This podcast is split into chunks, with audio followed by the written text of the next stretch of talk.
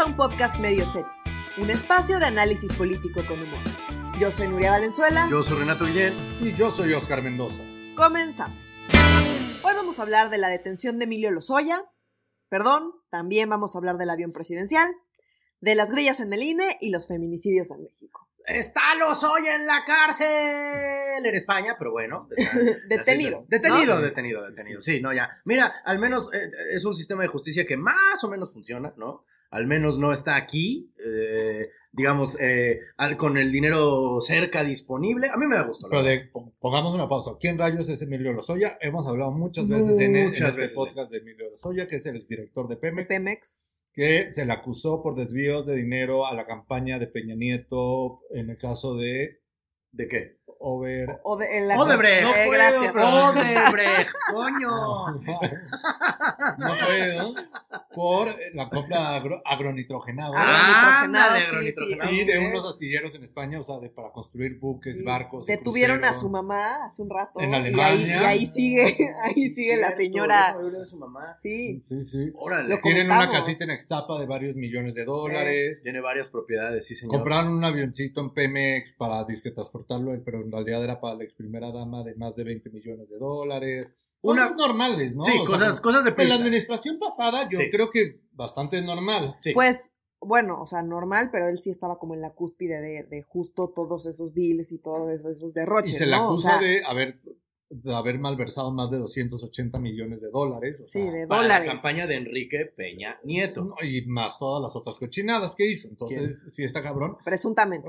Vamos a decir un poquito cómo lo agarraron. Lo agarraron en Málaga, España, en un pueblo de súper, súper así, donde viven los archimillonarios, lo agarraron ahí. Se dice que la justicia española, la Interpol, lo tenía identificado desde hace un par de semanas. Ok, Cuando se subió a un taxi con una identidad falsa, ahí lo agarran y ahí eh, lo llevan a la fiscalía en España para iniciar su proceso de extradición a México.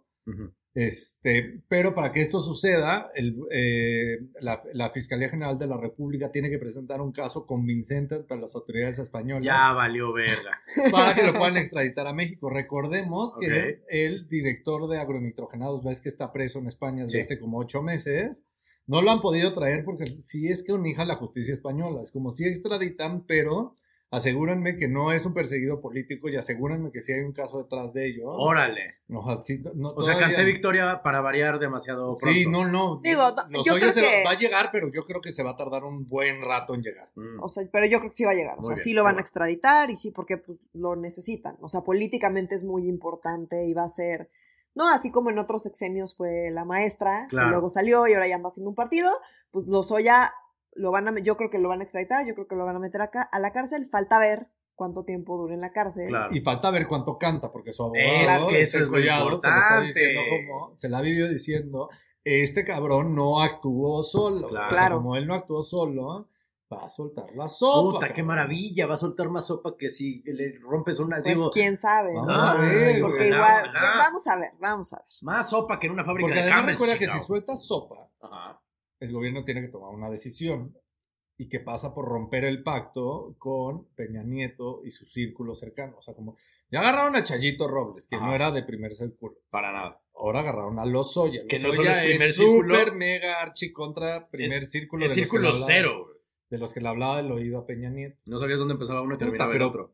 Lozoya sí tiene un chingo que decir contra Peña Nieto. Este Claro. güey yo sí estoy seguro que tomó decisiones pues, con instrucciones muy claras. ¿no? Uf, Sí. qué maravilla. Eso Qué maravilla. Seguro ahorita Peñanito. ¿Dónde está Peñanito ahorita? ¿En Estados Unidos? ¿En Europa? ¿No sabemos? ¿En Irlanda? Como. Pues la pasa bomba. Pues Sí, va, es que está medio-. Está de jet sí. set el pedo ya. Sí, sí. Espero que hoy haya llegado con su. ¿No te parece súper normal que un presidente que ganaba 150 mil pesos tenga una vida de jet setero? Priista sí. Sí me parece muy normal. Me encantaría que fuera con su doctor y le dijera, señor, tengo paperas. Mira, unos, unos tienen sus aviones privados y tienen vida etcétera. Otros tienen dinero para armar su partido, güey. Otros para poner su ranchito y centro de convenciones. Y te, sí, o sea, pero te digo, entran y entran y salen de la cárcel, Claro. y la lana no se las tocan. Entonces, vamos a ver. Va a O sea, una cosa es que lo metan a la cárcel, otra cosa es que le quiten sus millones, otra cosa es. Vamos a ver, vamos a ver. Eh, me llega ahorita un cable de último minuto, permítanme poner mi voz de locutor. Eh, por medio de la presente, manifiesto mi compromiso para participar de manera voluntaria en la compra de billetes de la Lotería Nacional. con motivo del sorteo conmemorativo que la misma llevará a cabo en relación con el avión presidencial. En beneficio de la asistencia pública, hospitales y adquisición de equipo médico por el equivalente a un monto de. Y la cantidad más chiquita, me lleva la chingada, son 20 millones de pesos. Y la más grande, 200 millones de pesos. ¡Ah, la madre! El pago de la cantidad indicada para la compra de los billetes de la Lotería Nacional del sorteo señalado se efectuará en la cuenta número bla bla bla del Banco Banorte. Ah, mira qué raro. Nombre de la cuenta tal, atentamente, nombre y firma. Y esto que les acabo de leer, mi gente, es el sablazo. Es que ya no es sablazo, sí. Si está por escrito es un cartazo o es un contratazo. En fin, eso es lo que tuvieron que firmar ayer los más grandes burgueses de este país. Porque, ¿qué dice más de un socialista como Andrés Manuel López Obrador? Que en lugar de ponerle impuestos a los megarricos, los bolsé. Está cabrón, imagínate, o sea, como vean el ma de este mago de la comunicación, ¿no? O sea, no voy a decir esa madre que vuela. Estamos renuentes a hablar del tema. Dos de- semanas no íbamos a hablar y semanas. se Sí, no queríamos, y no está cabrón. queríamos. Pero bueno, imagínate que el presidente convoque a los 200 empresarios más grandes de este país a una cena donde les da unos tamales y unos atoles que para nosotros pues, está bien sabroso, pero para estos mega ricos que les cocinan todo, Es hasta simbólico que les haya dado. o sea, está cabrón, o sea, como yo no, o sea, pero pues bueno. depende, ¿no? O sea, lo- los tamales de Enrique Olvera están súper chidos No, y yo pues me claro los que saco. tenemos que decir eso. Obviamente. Es que hay de tamales a O sea, tamales. aquí pasan los tamales O sea, en el carrito y yo no tengo ningún pedo, ¿Tú güey. sabes el nombre de tu tamalero? Yo nunca se lo he preguntado. Mira, siempre ha sido como el De señor varios los sí, tamales, ¿eh? De mira. varios sí, Órale, sí, sí, Qué loco. En Oaxaca tengo los nombres súper identificados. No, lo que voy es hay de tamales a tamales y el tamal puede ser un exquisitez. O sea, no necesariamente, pues es a lo que voy. Pero bueno, o sea, como Sí. no lo quería poner en un lugar despectivo, sino. Sí, Claro. sí, sí. O sea, los invita al Palacio Nacional para leerles esta carta. O Sí, sea, señor. recibe esta carta y decir: Pues te tienes que comprometer, papá, completamente voluntaria, de manera muy voluntaria, Qué a bueno. darme 20, 50, 100 o 200 millones de pesos Casual. por esta cosa que vuela que compró Peña Nieto. Y ni siquiera, o ¿Es sea, mujer? como por la rifa que tiene el nombre de la cosa que vuela, porque ya Sí. sabemos que no se va a rifar, ni, Ni- se va a rentar, ni, ni se va a nada. nada, nada más es, pues va a tener una foto de una cosa que vuela, unas cosas que se van a ir a, no, no, o sea, Y consiguió su objetivo. o sea, lo que quería, lo que quería Andrés Manuel. Es que habláramos al respecto nosotros específicamente. claro. Es quería, Nos con la esta rifa ficticia sobre esta cosa que vuela, que no se va a rifar de nuevo, quería conseguir dos mil millones de pesos por parte de los empresarios y mil millones de pesos por un sorteo de la lotería así que no, Que ni siquiera era que no te da lo que te Ajá. dice que te va a anunciar.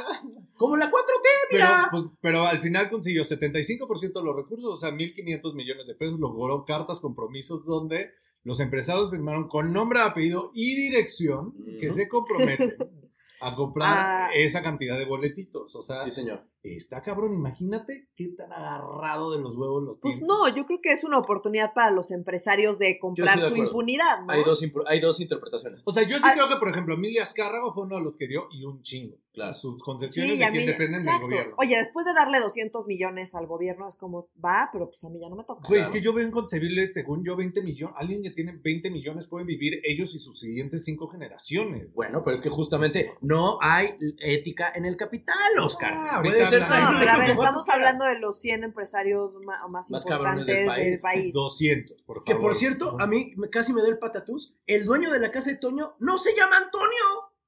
¿De quién es la puta? O sea, ¿por qué? ¿Qué ¿Cómo le pasa a ese se güey? No me acuerdo. Pero lo iba a decir, estaba tratando de acordarme. Pero no era Antonio. Pero el de, lo- el de los atón, a- atunes Tuni, sí se llama Antonio. Ah, pensé que iba a decir que se llama Tun. Son esta serie de datos irrelevantes. Pues es de lo que nos enteramos ayer. medios. Sí, sí, sí. Yo, yo la neta sí estaba bastante atacado y la neta creo que pueden ser dos interpretaciones muy correctas. Como de esto es una oferta que no puedo rechazar o perfecto, vamos a comprarnos 20, digo 200 millones de pesos de impunidad. De impunidad, ¿sabes? ya O sea, está, o es sea. como un test de Rorschach, ¿no? O sea, si ves ahí una amenaza, pones poco. Pero si ves una oportunidad, pones un chingo. Yo lo veo un poco distinto. Yo creo es, los tengo esquinados, cabrón.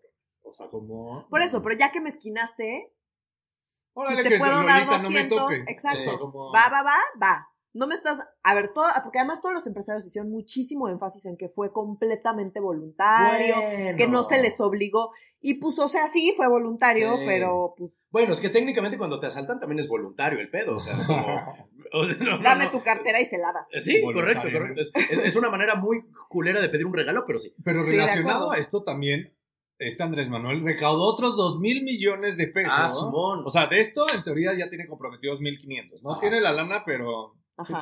Somos mexicanos. Nos comprometemos un chingo y después no damos. No, y además hay, hay que recordar que el avión no está terminado de pagar. Dijiste esa palabra, dijimos Ay, que bueno, no le íbamos a perdón, decir. perdón. Pero bueno, no, la- no han terminado de pagar esa cosa que vuela. Entonces ahorita la, o sea, es un tema que apenas les va a alcanzar para terminar de pagar lo que ya le- que se lo deben a Banobras. O sea, como que ni siquiera es que puedan usar ese dinero para lo que sea. No lo han terminado de pagar. Pero por eso lo está haciendo muy bien. Ya consiguió comprometidamente 2.500. Y aparte, le dieron un cheque de 2.000 millones de pesos. Que tú, tú traes más de esto. ¿De dónde salió ese cheque de 2.000 millones de Se pesos? lo dio Hertz Manero. Sí, la Fiscalía General de la que República. por primera le saca la cabeza a Hertz Manero, Sí. que, Sí. los- el fis- que es el fiscal. Que había Muchos- General de la República. Muchos no saben porque no había sacado la cabeza. Es y cierto. sacó la cabeza esta semana para darle un cheque a. de Vancomer, de que decía dos mil millones de pesos y que dijo Andrés Manuel, esto se va al instituto para devolverle al pueblo, lo robado, porque esto lo recuperó la Fiscalía General de la República y va directamente para, para el instituto para devolverle al pueblo lo Ah, robado. Pero lo, después lo que nos enteramos es que ese dinero en realidad es del Infonavit, ¿Cómo? que es un acuerdo reparatorio. ¿Por qué? Porque en 2017, en el sexenio de Peña Nieto, Ujú. El Infonavit firmó un contrato con una tal empresa que se llama Telra, Realty para hacer un proyecto enorme que valía chingos de millones de pesos. Pero cuando llega David Penchín al frente de, la administración de la Infonavit, cancela este contrato y la empresa amenaza como que pues yo los voy a demandar y me los voy a atorar. Quiero que me pagues 17 mil millones de pesos o a la chingada. Y al final llegaron a una conciliación donde el Infonavit, cuando sin recibir nada del producto que había contratado, Ajá. le pagaron como pena reparatoria, o sea, por decir perdón que te hicimos perder tu tiempo, 5 mil millones de pesos. A lo cual Andrés Manuel y el Infonavit dijeron, esto es una mamada, no recibimos ni madres, Claro. y nos chingaron 5 mil millones de pesos. Entonces, la Fiscalía General de la República presentó una denuncia contra esta empresa el- el- en enero del año pasado, y al final, en la parte de negociación, ya le regresó 2 mil millones de pesos, a lo cual Andrés Manuel dijo, a huevo, esto es para el instituto, pero Pero pues está, a ver, aquí hay una ¿Pero cosa, quién se robó qué del pueblo o qué? pues nada, ese es Ah. el punto. O sea, O sea, eso sí fue es un una mamada que te fraude. cancelen un contrato y no hagas nada y te den 5 mil millones de Ah, pesos. eso, lo O entiendo. sea, pero- eso fue como un fraude al Infonavit. Mm. Y el dinero del Infonavit no es del gobierno, es de los De los contribuyentes. Del Infonavit. Sí, sí, sí. Entonces, en primera que, o sea, está bien, demandan, recuperan el dinero. Y a mí lo que me llamó la atención fue la declaración de AMLO. ¿no? Porque AMLO dijo algo así como que, que eh, habían saqueado al pueblo y que ellos estaban resolviendo ese saqueo y que iba a ser para atender a las víctimas. Pero le da el dinero al señor del instituto para devolverle al pueblo lo robado. Y, Y que en lo va a realidad, utilizar para el mismo motivo para lo que es la rifa de esa cosa que vuela. ajá, para lo va a utilizar para y- comprar medicamentos cuando en realidad, pues, de ver si, si lo que quiere es, pues, efectivamente resarcir a las víctimas, pues a la, quien se lo debe devolver es a los contribuyentes del, Del Infonavit. Infonavit.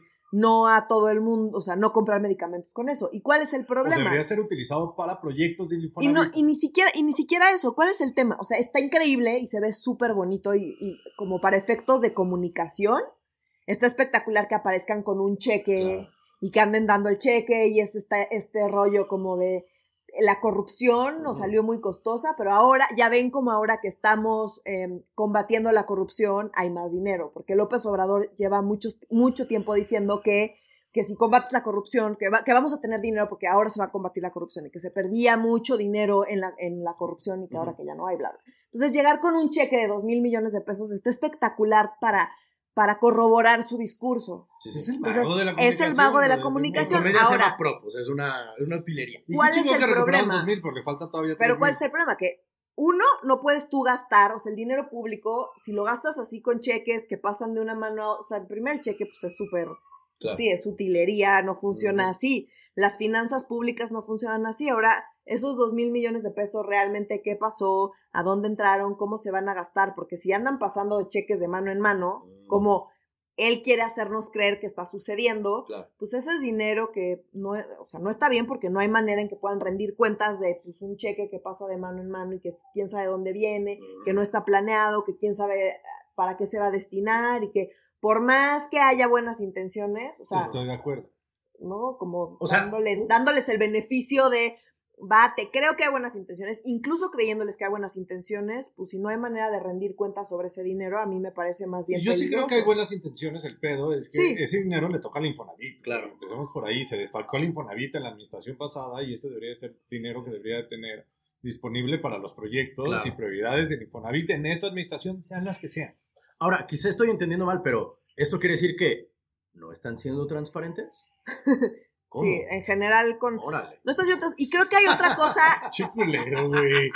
creo que todas estas cosas además sí apuntan a un gobierno desesperado por conseguir lana, de donde sea, de los empresarios, de demándate a todo el que haya desfalcado a ver qué sacas y eso lo Mm. usamos para otra cosa. En fin, o sea, Mira, ¿y, por- y por qué sacas el tema de los empresarios? Es porque recordemos que la rifa de la cosa que vuela es una buena parte, o sea, dos mil millones de pesos iba a utilizar para comprar medicinas. Medicamentos y equipamiento de, de hospitales. Según y otra él. Parte, según él. Y, y otra parte, mil millones para mantener la cosa que vuela y que nadie se va a ganar y darle 20 millones de pesos a 100 mexicanos cada uno. ¿no? y además O sea, como- tienen que terminar de pagar la cosa. Y pagar la cosa esa que vuela. Que obviamente no dan las sumas. No, no, no, a mí tampoco me da la Y eso sin contar que tienen la crisis de medicamentos, eso sin contar que pues es- no hay crecimiento, y si no hay nos crecimiento. llevamos como no hay siete recaudación. minutos hablando de este tema. Es un mago de la comunicación este Sí, sí, sí. Bueno, basta de la cosa que vuela. Basta de la cosa que vuela. Otra cosa que no entiendo, eh, eh, eh, la verdad es que tengo que confesarlo, yo, no, aquí los expertos son ustedes, me pareció que era muy importante el tema del INE y no entendí por qué. O sea, como que había un chingo de gente muy encabronada y que cómo es posible que el INE... Y yo así de, pues esto parece muy importante. No Todo el mundo hablaba del Instituto Nacional Electoral. Sí. Dijiste, no mames, esa cosa es bien importante. Pero... Sí, sí, sí, como que, y como que estaba pasando algo, como cuando ves un deporte que no entiendes, pero todo el mundo grita y dices, ah, bueno, anotaron, ¿sabes? O sea, como Algo yo pasó. deduje- algo pasó. Sin que me alburees, Nuria, te puedo explicar cómo te lo comes. Oscar, no hay manera de no, No hay no alburear eso. no hay No hay manera, no, hay manera, no hay manera. Ok. Explícanos, Entonces por voy a, favor. voy a Luchita, ignorar el comentario de Oscar y voy a em, explicar qué está pasando con el INE. Entonces, a ver, el INE tiene un consejo general que está integrado por un presidente y 10 consejeros electorales. Cada consejero electoral dura nueve años en el cargo y van entrando y saliendo de manera escalonada. ¿Para qué? Para evitar conflictos políticos, para que no coincida em, con los procesos electorales y para ¿no? O como sea, para evitar más mortales escalonado es que no nombran todos al mismo tiempo. no nombran todos uno- al mismo tiempo para evitar que todos se pongan de acuerdo y que se que haya alianzas con algún partido y ese tipo de cosas. Entonces, para evitar en la medida de lo posible eso, eh, van entrando unos cuantos y luego salen y luego entran otros y se van, ¿no? Eh, se van reemplazando de manera escalonada. Entonces, este año toca em, sustituir a cuatro consejeros. De los De los, 10. de los 10 Ok. que hay, hay- este año toca sustituir a, a cuatro Correcto. antes del 31 de marzo, o sea, ya. Ya. Entonces, la Cámara de Diputados tiene que nombrar a estos consejeros, ¿no? Esto le, le corresponde a la Cámara de Diputados. Y deben ser designados por dos terceras partes de la Cámara de Diputados. ¿ok? Que ahorita tiene Moreno, la Cámara de Diputados. Entonces, obviamente el INE está preocupado porque dice, nos van a meter a cuatro personas pro pro, morenos. morena y va a cambiar toda, pues, todos los equilibrios políticos adentro del INE. Se van a ver modificados. Claro. Entonces, con esa preocupación en mente, tomaron una Mm. decisión la semana pasada, que fue antes de que cambien a estos cuatro consejeros, eh, decidieron, dame un segundo, para, decidieron renombrar como secretario ejecutivo a Edmundo Jacobo Molina. Quien lleva como 12 años en el cargo, eso sí entendí. Exactamente, entonces se va, se va a mantener en el cargo por seis años más, Órale. hasta ok. 2026, lo cual va a sumar en total 18. 18, años en el cargo. Es un cargo operativo, Ok.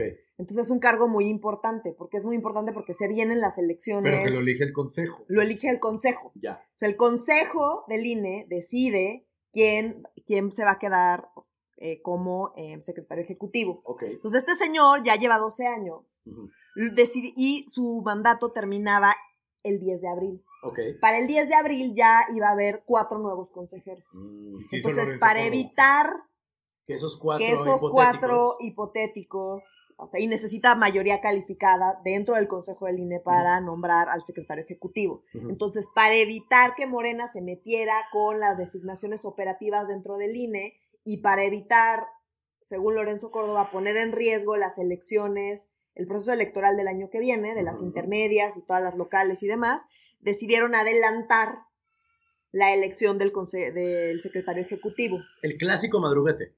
Ellos dicen que no, ellos dicen que como no, que, que temen que Morena los ha atacado mucho, que es cierto. Sí.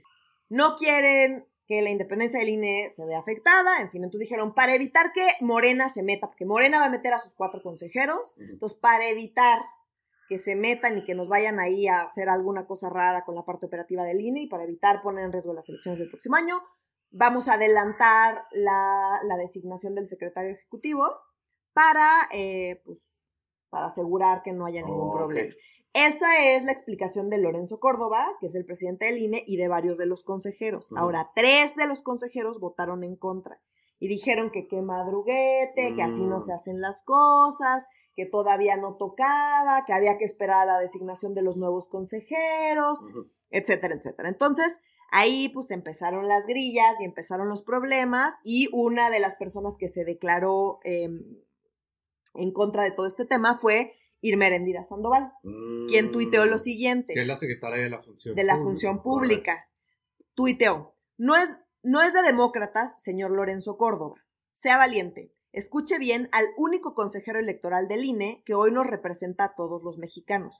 Mi reconocimiento a José Roberto Ruiz por su valor y Pero dignidad. ese José Roberto Ruiz se los chingó en varias decisiones en el Consejo en 2015, en 2012. ¿A quién es? ¿A Morena? A Morena, sí. Sí, sí, sí, nada más que ahorita está cercano a Moreno. Mm, Entonces fueron él y otras dos consejeras quienes criticaron y votaron en contra. ok. Pero los otros similar ocho- sobre. Bueno, Ah, bueno, de hecho Lorenzo Córdoba le contestó que pues que no se, no se ande metiendo donde no la llaman y que Claro. pues que no es de su incumbencia y que lo que pasa dentro del INE pues No, es tema del INE y que ella que y ella que tiene que estarse metiendo y Sí, que el. INE es autónomo y que no se ande metiendo la señora y la señora Ajá, y entonces, bueno, ya sabes, si, en fin, se traen esa grilla porque ya tienen gente eh, afín a Morena dentro del consejo y porque les da miedo que ahora que van a, a- que van a entrar cuatro nuevos consejeros sean afines a, a Morena.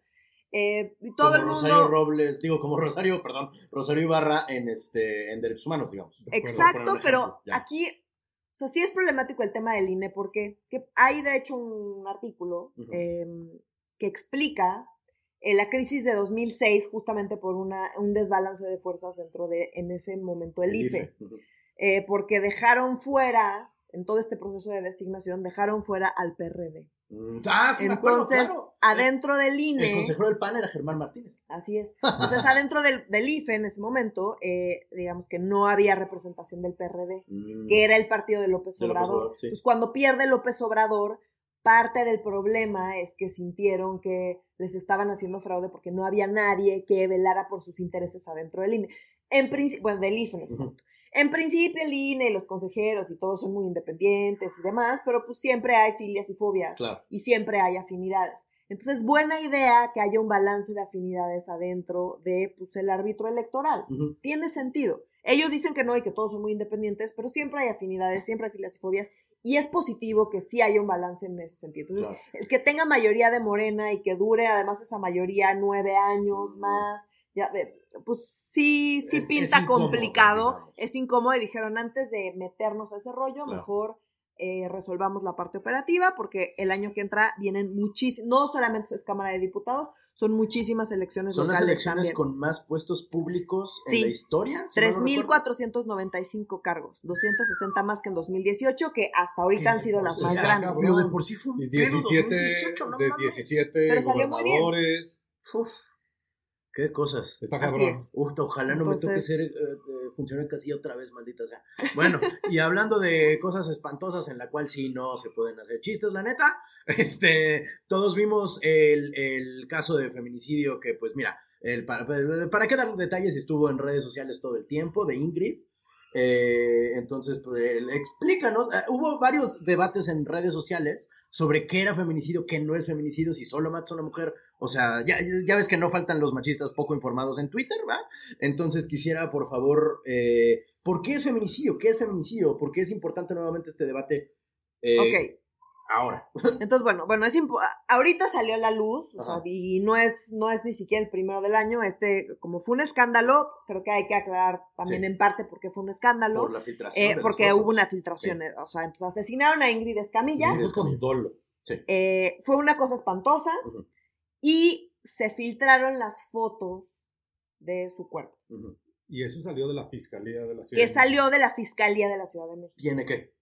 Forzosamente, o sea, eran fotos de la, de, de- de la investigación. ya. que además o sea, es bastante claro qué pasó, quién fue, en fin, ¿no? Sí. Em, se filtraron las fotos, fue una cosa espantosa y hizo un escándalo porque de verdad son Está unas muy fotos que, morboso el pedo. que no morboso. tuvieron por qué haberse filtrado Sí, bajo sí. ninguna circunstancia. Entonces, pues hubo muchísima indignación, con toda la razón, porque esas fotos no tendrían nadie que estar filtrando. Y qué pinche poca ética de los medios que la pu- publicaron. o sea, Sí, sí, sí, o sea, poca ética de todo. a la víctima. o sea, para todo el mundo. de andar vendiendo. Entonces, bueno, salió un, surgió un movimiento como bastante, bastante bonito en Muy redes popular. sociales, ¿no? Donde eh, se utilizaba el hashtag de Ingrid Escamilla con la idea de que eh, y se subían fotos de cosas, de paisajes. paisajes. y de cosas de la naturaleza y demás, con el objetivo de que cuando la gente buscara Ingrid Escamilla en internet aparecieran fotos agradables y no las no cosas horribles que se filtran. Sí. Entonces, en fin, ¿qué es el feminicidio? Ujú.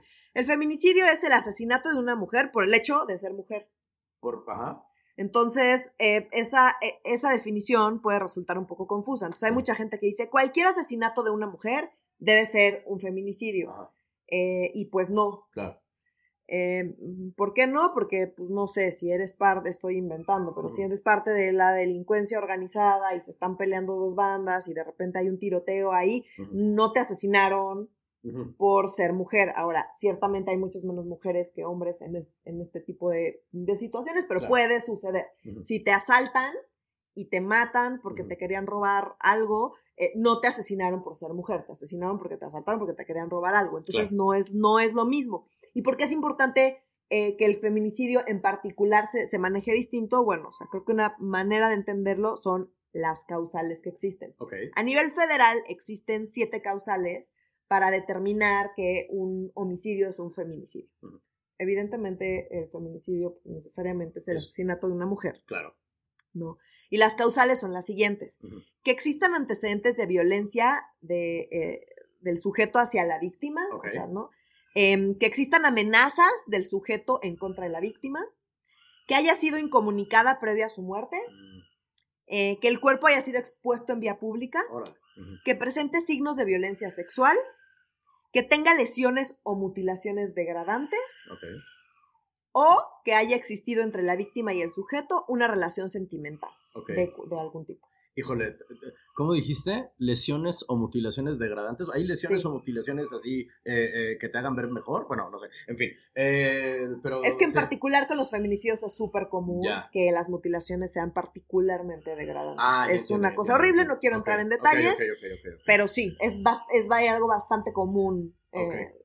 Con que tenga uno de estos agravantes ya es con que tenga uno de estos agravantes se clasifica como feminicidio. La Ahora, lógica de investigación es completamente distinta. Exacto. O sea, Mm. cuando estás investigando un feminicidio, o sea, pasa porque la policía de investigación se haga una pregunta básica, ¿es entre persona conocida o desconocida? Y si es Mm. entre conocida, o sea, ¿cómo se hay un al- protocolo particular para eh, manejar los temas, eh, los casos de feminicidio. Ok. Entonces se maneja muy distinto si hay alguna de estas, eh, de, de estas causales.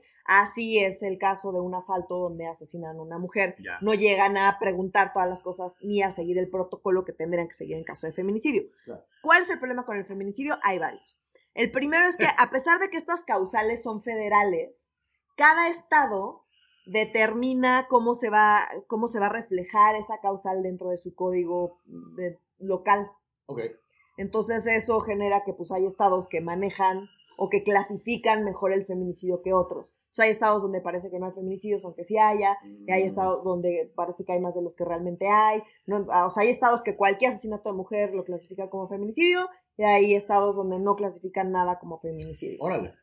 ¿Por qué? Porque tiene que ver con cómo esto se refleja en sus códigos locales. Entiendo. ¿Ok? Ese es el primero. El segundo es que dado que el feminicidio en realidad es un término pues, más bien eh, jurídico y no, no, No político, digamos. no, ni político ni médico, Ok, ya. entonces cuando llega un cuerpo a la morgue, pues no es que puedan decir, ay, esto es feminicidio, porque Mm. pues no, la, la- lógica es ya. distinta. Se van sumando entonces- las cosas para que se que Exacto. Entonces, bueno, ¿qué datos tenemos? Más o menos, ¿no? Pues el del el INEGI, los datos del INEGI dicen que en 2017, que son los últimos datos disponibles, nueve mujeres son asesinadas al día. Ahora, ojo, nueve mujeres son asesinadas al día. No quiere decir que todos estos asesinatos sean feminicidios, ¿no? feminicidio.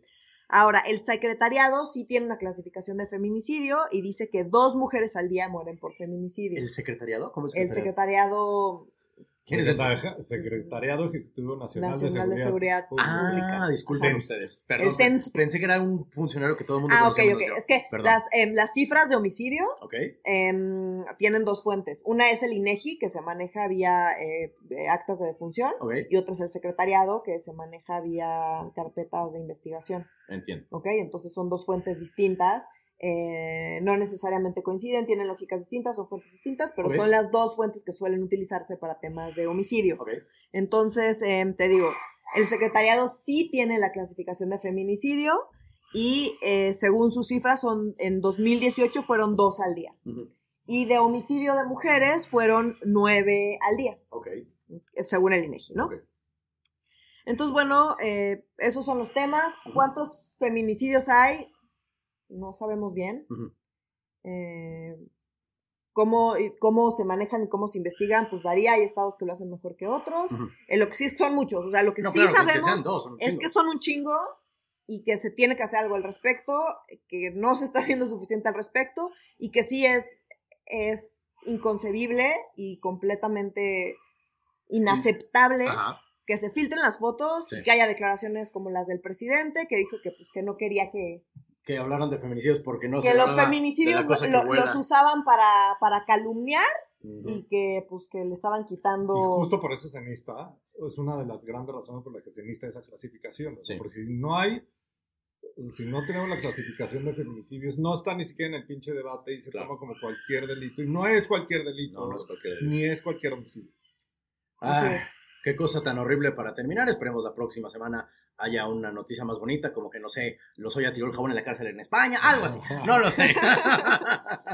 Eh, nos veremos aquí en la próxima semana si el sistema nos mantiene, ¿no? Este, yo diría que aquí terminemos, amigos. ¿Qué les parece?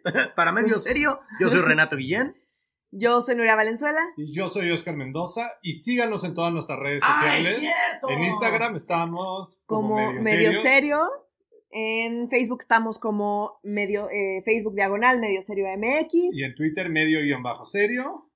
y pues eso Y es pues todo. ya va. Nos Ya, escuchamos ahora la sí. Ahora sí, perdón, Ahora para sí. medio serio, yo soy Renato Guillén. Yo soy Nuria Valenzuela. Y yo soy Oscar Mendoza. Adiós.